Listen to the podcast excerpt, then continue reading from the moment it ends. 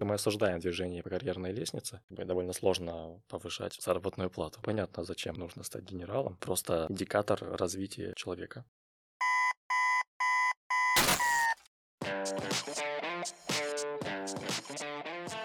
Питерская вышка. О балансе.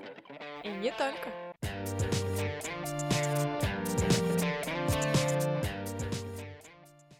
Всем привет! На связи Вышка. Меня зовут Алиса, я веду рубрику «Карьерный совет», общаюсь с представителями компаний. Наш спикер Алексей Болтава, лид одной из команд разработки премиальных сервисов Тинькофф Инвестиции. Здравствуйте, Алексей. Спасибо, что пришли к нам на подкаст. Как ваше настроение? Привет. Рад, что позвали. Спасибо. Настроение отличное. Замечательно. Для начала, не могли бы вы немного рассказать нам о компании Тинькофф? Так, ну, компания работает уже очень давно, существует в России, кажется, больше 10 лет. Занимается разными всякими штуками, и финансовыми, и все, что вокруг финансов, привычных всем кредитных карт, дебетовых карт. Э, там есть продукты инвестиции, страхование, всякие штуки для бизнеса. Есть э, продукты чисто технические, всякие модели прогнозирования разных э, вещей. Есть разные вещи для разработчиков, инструменты. Вот. В общем, на самом деле много всего делаем. Хорошо. А чем занимаетесь непосредственно вы? То есть как проходит ваш рабочий день? Совсем смешно. Хотел, хотел просто пошутить, что я сплю обычно. Все, все, все делает команда. Вот, но, в общем... Ну, обычно начинается день с э, общего метапа команды, где мы рассказываем примерно свои цели на этот день. Если есть какие-то проблемы с текущими задачами и процессами, мы их как-то подсвечиваем, пытаемся быстро найти решение. Вот, ну и там дальше планируем, чего делать э, на оставшееся время. Вот э, я помогаю команде решать какие-то проблемы, если они возникают по ходу, занимаюсь планированием э, задач и работы, общаемся с бизнесом, выясняем требования к, к будущим или там, текущим проектам. Ну и тоже участвую в, в разработке, наблюдением за всеми системами, которые у нас сейчас э, работают, ну, под э, ответственностью нашей команды, которая находится. А, Алексей, у вас интересная работа? Да, звучит как интересная работа. Вам нравится? Да. А является ли вашей целью карьерный рост? Ну, это, наверное, один из э, аспектов, за которым я слежу наверное. То есть, не знаю, нет такого, если я сказал, что я, я работаю ради карьерного роста, но я про это думаю и на это работаю. Как вы считаете, каждый ли работник должен стремиться продвигаться вверх по карьерной лестнице, или это не обязательно? Ну, что-то мне кажется, что прям должен, наверное, нет. В общем, должен нет наверное, какое-то странное странная маленькая, наверное, формулировка, вот. Но то, что это, наверное, будет как-то происходить само собой, я бы сказал, если человек хочет развиваться, наверное, так, если, в общем, он на работе что-то делает полезное для компании, для команды, если он сам стремится развиваться, зависит, наверное, от э, должности, то есть развиваться как-то технически, в общем, развиваться как-то профессионально и показывать какие-то результаты приличные, то этот карьерный рост э, в том или ином виде сам с собой в общем, будет происходить. То есть если под карьерным ростом подразумевается какое-то, какое продвижение там, условным там, рангом там, э, должностей, то это само собой произойдет, скорее всего. Просто потому что на человека, в общем, компания будет видеть, что, что человек показывает хорошие результаты, сама захочет дать ему какие-то более сложные, наверное, новые задачи, больше ответственности. И это, в общем, одна из составляющих карьерного роста.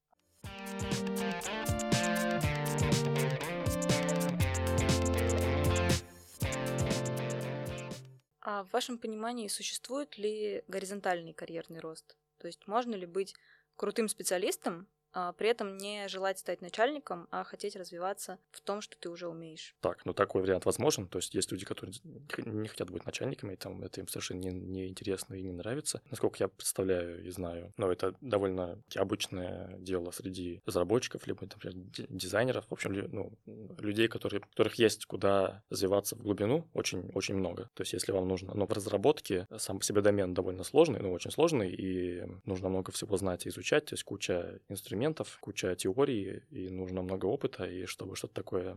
В общем, чтобы делать, и если хочется делать все более и более сложные вещи, то нужно уделять вот именно этому скажем, как ремеслу очень много времени. Поэтому тут э, в плане горизонтов развития довольно, в общем, далеко можно смотреть. И при этом может быть так, что человеку совершенно не хочется отвечать за ну, какую-то большую команду, общаться много, например, с бизнесом и выяснять какие-то требования. То есть хочется быть, скажем так, индивидуальным каким-то контрибьютором проекта. Вот в этом кейсе, ну, кажется, нет ничего плохого. То есть если это называется горизонтальным ростом, то да, такое возможно. А интересны ли такие сотрудники компании? Или компания больше хочет видеть амбициозных э, людей, которые мечтают расти и стать начальниками? Или такие люди тоже нужны компании и тоже важны? Ну, конечно, они нужны и важны, просто потому что они ну, в некотором роде основная рабочая сила компании. То есть основные люди, которые, собственно, чьими руками строятся какие-то вещи, строятся там здания, ну и, и так далее, которыми поддерживаются процессы. Если каждый будет пытаться стать начальником, и при этом, как бы, на самом деле это не отменяет никакого, ну, как бы ни в коем случае не отменяет отсутствие инициативы, отсутствие амбициозности, отсутствие отсутствие какого-то желания как-то выделиться и показать себя, потому что, по крайней мере, кажется, что вообще в больших компаниях, как минимум, это все справедливо, и в Тинькофф в том числе, если у какого-то сейчас сотрудника есть э, идея, есть желание что-то реализовать, что-то применить какие-то новые, например, там, технологии, какие-то новые подходы, поменять что-то в процессах, то у всех есть возможность э, высказаться, предложить, мы проведем какой-то эксперимент, если это решение себя покажет лучше, чем то, что было раньше, то оно станет новым де-факто стандартом. И в этом плане как бы лидерские качества проявлять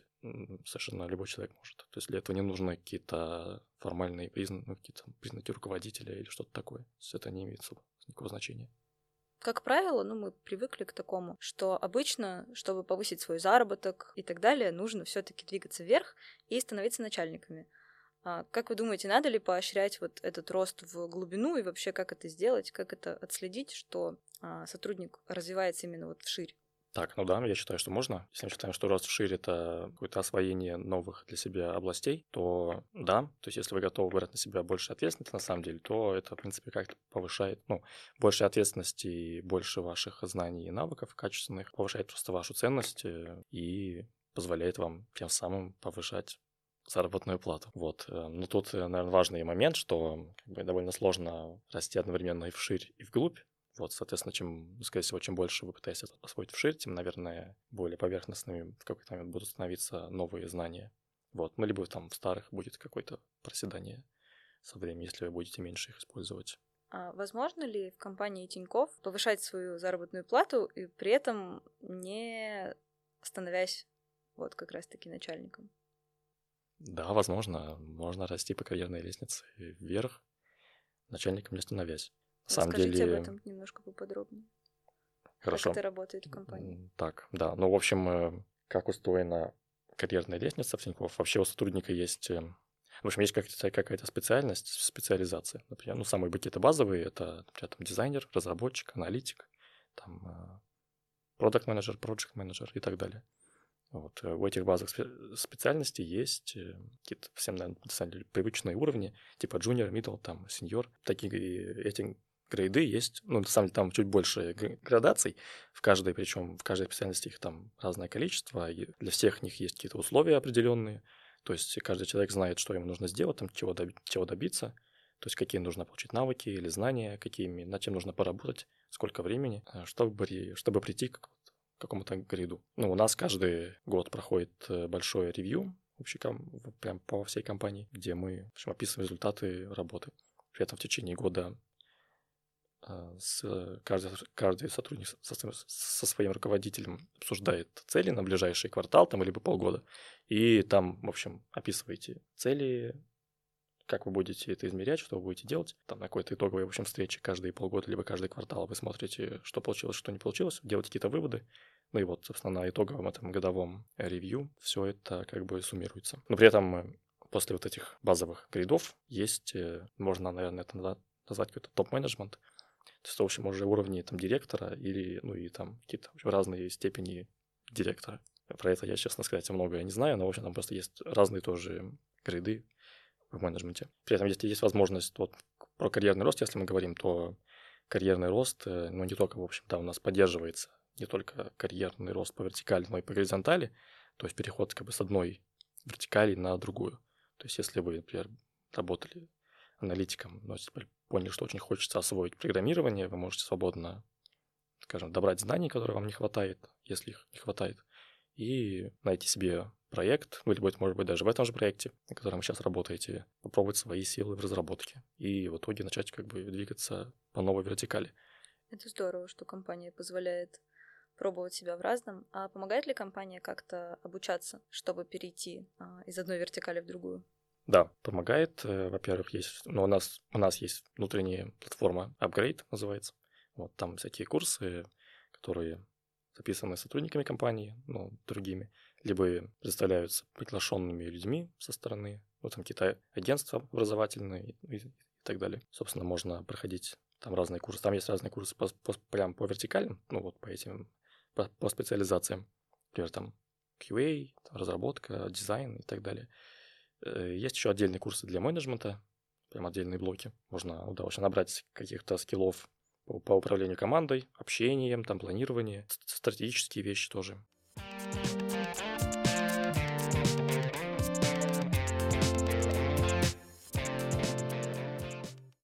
вы знаете, есть такая пословица «Плох тот солдат, который не мечтает стать генералом». Судя, вот, основываясь на нашем рассуждении на эту тему, вы согласны с ней? но что-то непонятно, зачем ему нужно стать генералом. От мотивации, наверное, сильно зависит. То есть, если у него, если у какого-то солдата мотивация стать генералом просто, чтобы стать генералом, чтобы там, скажем, там, пиджак был почище, вот, то, наверное, это странно, и, возможно, армии не поможет особо.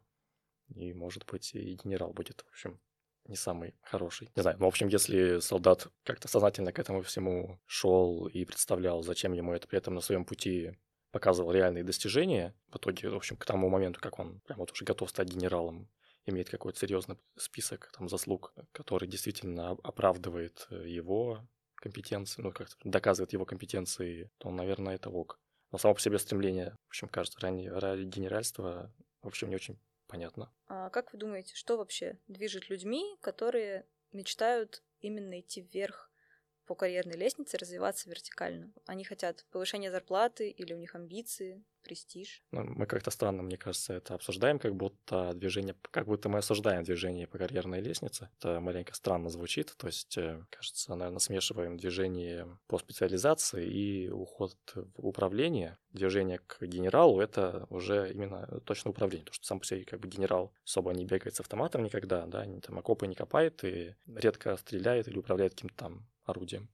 Вот он обычно что-то занимается какой-то стратегией, управлением, но при этом есть, например, какой-нибудь солдат, который все еще занимается непосредственно там, где-нибудь в полях, он тоже прошел какой- какой-то вот свой рост при том, что он все еще занимается чем-то прикладным постоянно. Вот, это маленько разные вещи. Сам по себе карьерный рост — это, ну, кажется, что этом нет ничего плохого, и это просто некоторый индикатор развития человека в смысле сотрудника, в развитии его навыков. То есть если человек чем-то занимался, что-то делал полезное, продуктивное и развивает собственные навыки, то карьерный рост, э, он как бы неизбежен, как и личностный рост. Вот если для самого себя что-то полезное делать, что-то узнавать, что-то в себе это менять в лучшую сторону, то личностный рост в некотором смысле неиз, ну, как бы неизбежен. В этом же отношении неизбежен карьерный рост, потому что э, появляется экспертиза какая-то в какой-то предметной области, появляется больше навыков и знаний, появляется опыт, и в этом смысле карьерный рост вот он сам по себе как бы случается. Другое дело, что в компании как этот карьерный рост э,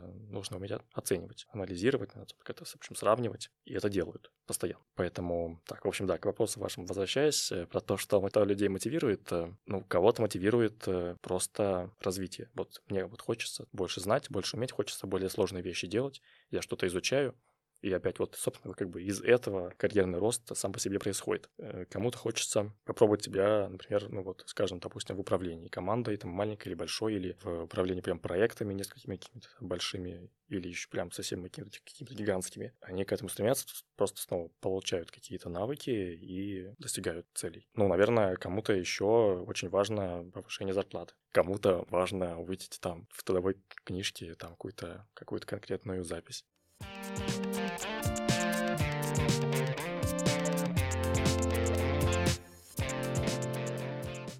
Знаете, в некоторых компаниях есть такое понятие, как э, кадровый резерв. А, поясню, это перечень лиц, а, которые способны к выполнению функций по должности более высокого уровня, чем та, на которой они сейчас находятся. То есть лица, имеющие все основания для успешного профессионального продвижения. А есть ли подобный формат в Тинькофе? Как я поняла по вашему рассказу, что-то подобное есть? Как компания мотивирует молодых сотрудников на работу? Угу. Так, вот, собственно, про прям само понятие кадровый резерв я ни разу не слышал у нас в компании. Возможно, такое есть, но как-то по-другому называется. Вот. Возможно, это, про это знают наши HR, либо там какие-то лиды. А, я про такое пока не знаю. Но совершенно точно каждый, каждый раз на ревью э, сотрудника выявляются его там, сильные и слабые стороны, всегда происходит оценка способностей и желаний сотрудника, то есть э, в течение года там постоянные синки, постоянные, в общем, встречи происходят сотрудника и его руководителя, руководителя и его руководителя и так далее. Вот, где можно, где сам сотрудник и его руководитель согласуют, в общем, ожидания и потребности. Вот, поэтому если сотрудник в какой-то момент изъявляет желание со своей стороны попробовать что-то другое или чтобы что-то более сложное и так далее, его учитывают. Вот, при этом э, со стороны руковод... руководства похожая схема присутствует в том смысле, что если кто-то знает, что вот такой-то человек, допустим, там перформит непрерывно очень круто, и появляется внезапно какой-то новый проект или появляется ну, в общем, какая-то задача более сложная или которая требует какого-то выделения дополнительных ресурсов, то очень вероятно, что вот именно того человека, в общем, попросят взять за это ответственность. А дайте, пожалуйста, совет студентам, как ставить свои карьерные цели, не ориентироваться на других, а смотреть, чего действительно тебе хочется, куда расти и что новое узнавать. Так, ну вот про то, как ставить карьерные цели, как э, ориентироваться вообще во всем этом многообразии, да, там каких-то профессий и, не знаю, направлений компаний и так далее. Но можно сначала просто посмотреть, наверное, на интересную сферу. В каждой компании, в общем-то, работает вокруг некоторого домена. То есть, например, там, ну, Тинькофф — это часто про финансы и какие-то смежные вещи. Ну, не только про финансы, но, в общем, основной домен именно такой. Вот, есть, э, знаю, например, еще, что там, Яндекс, где тоже куча разных подразделений, да, прям, ну, прям разных бизнесов много. Сбер есть, там тоже много разных э, бизнесов сосредоточено. Вот. Ну и какой-нибудь Озон, да, вот они занимаются вот этим. Есть там, не такой Netflix, они занимаются там фильмами, есть, э, не знаю, Spotify занимается музыкой там, и так далее. Вот что вам интересно с одной стороны, и с другой стороны, что вам интересно, собственно, делать. Может, вам нравится строить какие-то модели прогноз... Э, прогностические, может, вам нравится, не знаю, заниматься общением с пользователями, и узнавать их потребности. Может, вам нравится программировать, может, вам нравится рисовать макеты интерфейсов и так далее. Вот, собственно, вот соединив вот эти два пунктика, можно примерно прикинуть, чем стоит заняться. Вот. И тут, наверное, самое, в общем, важно еще не бояться просто пробовать. То есть, если вам что-то нравится, и вдруг оказалось, что что-то кажется теперь там неинтересным, нет ничего плохого или страшного в том, чтобы изучить просто что-то новое, смежное или прям, прям совсем кардинально новое, попробовать свои силы там. А карьерные цели сначала нужно, наверное, определить. То есть просто опять, что вам интересно. Наверное, зависит от того, опять-таки, то есть я, наверное, мыслил бы какими-то просто проектами. То есть это как чуть выше, чем задача. Да, вот какой-то, в общем, проект, что хочется поделать. В каждой компании есть свои проекты, какого сорта проектами вам хочется заниматься, какого масштаба и, наверное, когда. Ну, то есть, в смысле, как скоро вы хотите прийти вот к таким проектам такого масштаба или там с такой-то специализацией. Вот. Если вот это все определить, ну, можно будет найти, наверное, какие-то компании, где такое вообще возможно. Составить какой-то план обучения самому себе или просто план, ну, в общем, какой-то план развития для того, чтобы набраться всех навыков, компетенций информацией, чтобы можно было в какой-то момент э, вот, заявить, что теперь я могу делать вот это и буду делать вот это. Вот вы говорите о том, что нужно понять, что тебе нравится, что интересно. На самом деле, именно на этом этапе зачастую у студентов как раз-таки случается ступор. Есть ли у вас совет, как понять вообще, вот что мне нравится? Может попытаться понять, что не нравится. То есть, если что-то прям очень не нравится, то, наверное, делать это не стоит. Вот, скажем так, если у вас получается часто думать про это, и вам прям как очень легко и не, и не напряжно про, что-то думать, или вы, скажем, не знаю, вот прям везде ходите, смотрите, вот и вот не можете не думать про вот это. То есть, вы как бы, не знаю, везде видите что-то там, допустим, связанное там с математикой, там вот, ну, вот везде видите что-то связанное с дизайном. Везде вот, там пытаетесь построить какие-то модельки того, как что-то работает или а, того, как что-то будет вот, происходить. Если вам хочется увидеть что-то, и вот прям ну, не получается вот делать по-другому, то, ну, ну, наверное, это вот что-то вот оно, наверное, это что-то близкое. Но в целом, мне кажется, довольно просто, в первую очередь, понять, что, что не нравится. Вот что точно не нравится, обычно, мне кажется, людям легко определить. Вот. А дальше, наверное, да, наверное, так. Нужно, чтобы это было по мне вообще, да, нужно, чтобы это просто было как-то легко вообще шло. Вот. Если это легко идет, как-то, если не нужно себя заставлять особо обычно, то оно хорошо, значит. То есть нужно делать то, что не получается не делать. Ну, вот это, наверное, самое хорошее.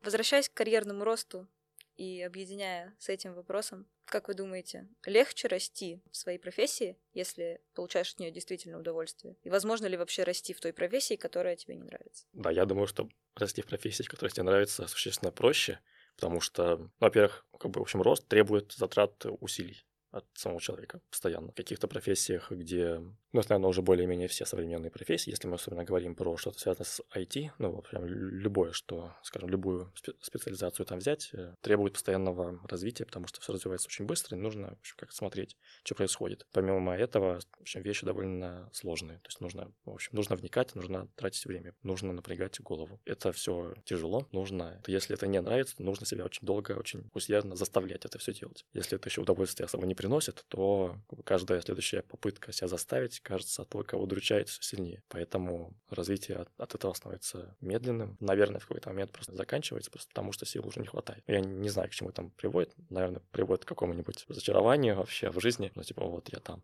потратил там N лет, а теперь как бы дошел, не знаю, там прям уже до той крайности, что вот э, все, больше не могу. Вот, ну, наверное, так тяжело. Вот, соответственно, как бы в другую сторону, если все нравится и все получается, то расти и развиваться особо сложности быть не должно, просто потому что тебе не нужно себе объяснять, зачем ты это делаешь, зачем тебе вот читать что-то новое, зачем тебе смотреть сюда, зачем вникать во что-то, зачем в очередной раз смотреть, в общем, какие-то курсы там и так далее. В этом смысле проще, в общем, должно быть. С другой стороны, есть такой момент, ну, иногда, в общем, просто устаешь от того, что непрерывно что-то одно делаешь. Вот. Но тут можно просто уметь отдыхать и делать какие-то паузы, понимать, что как бы не стоит, наверное, зацикливаться все равно непрерывно на одной и той же вещи. Вот. И, в общем, да, отвлечение помогает просто расслабиться, вот, набраться сил и снова вернуться в привычное русло.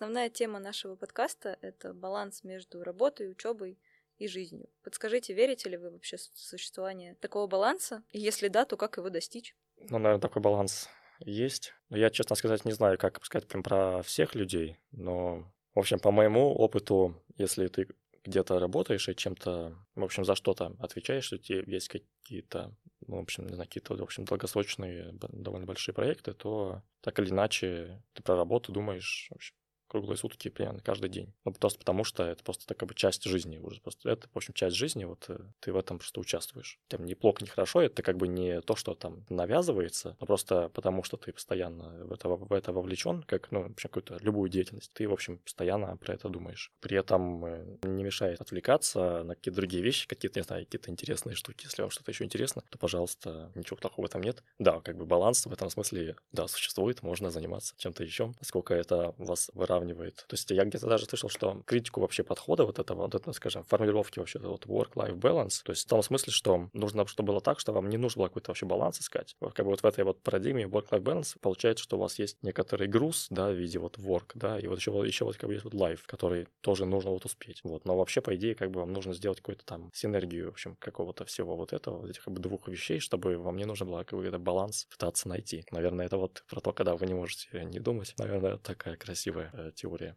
Алексей, как вы считаете, в чем успех? Но мне кажется, в плане работы, если мы говорим, то успех в возможности вообще гордо говорить, что я вот сделал вот это и вот это. Я считаю, что я сделал это хорошо. Спасибо большое, что пришли к нам на подкаст. Было очень интересно вас послушать. Я думаю, что многим вы дали почву для размышлений, как себя реализовывать и как расти. Спасибо вам большое. Всего хорошего. До Спасибо свидания. вам. Спасибо вам, спасибо, что позвали.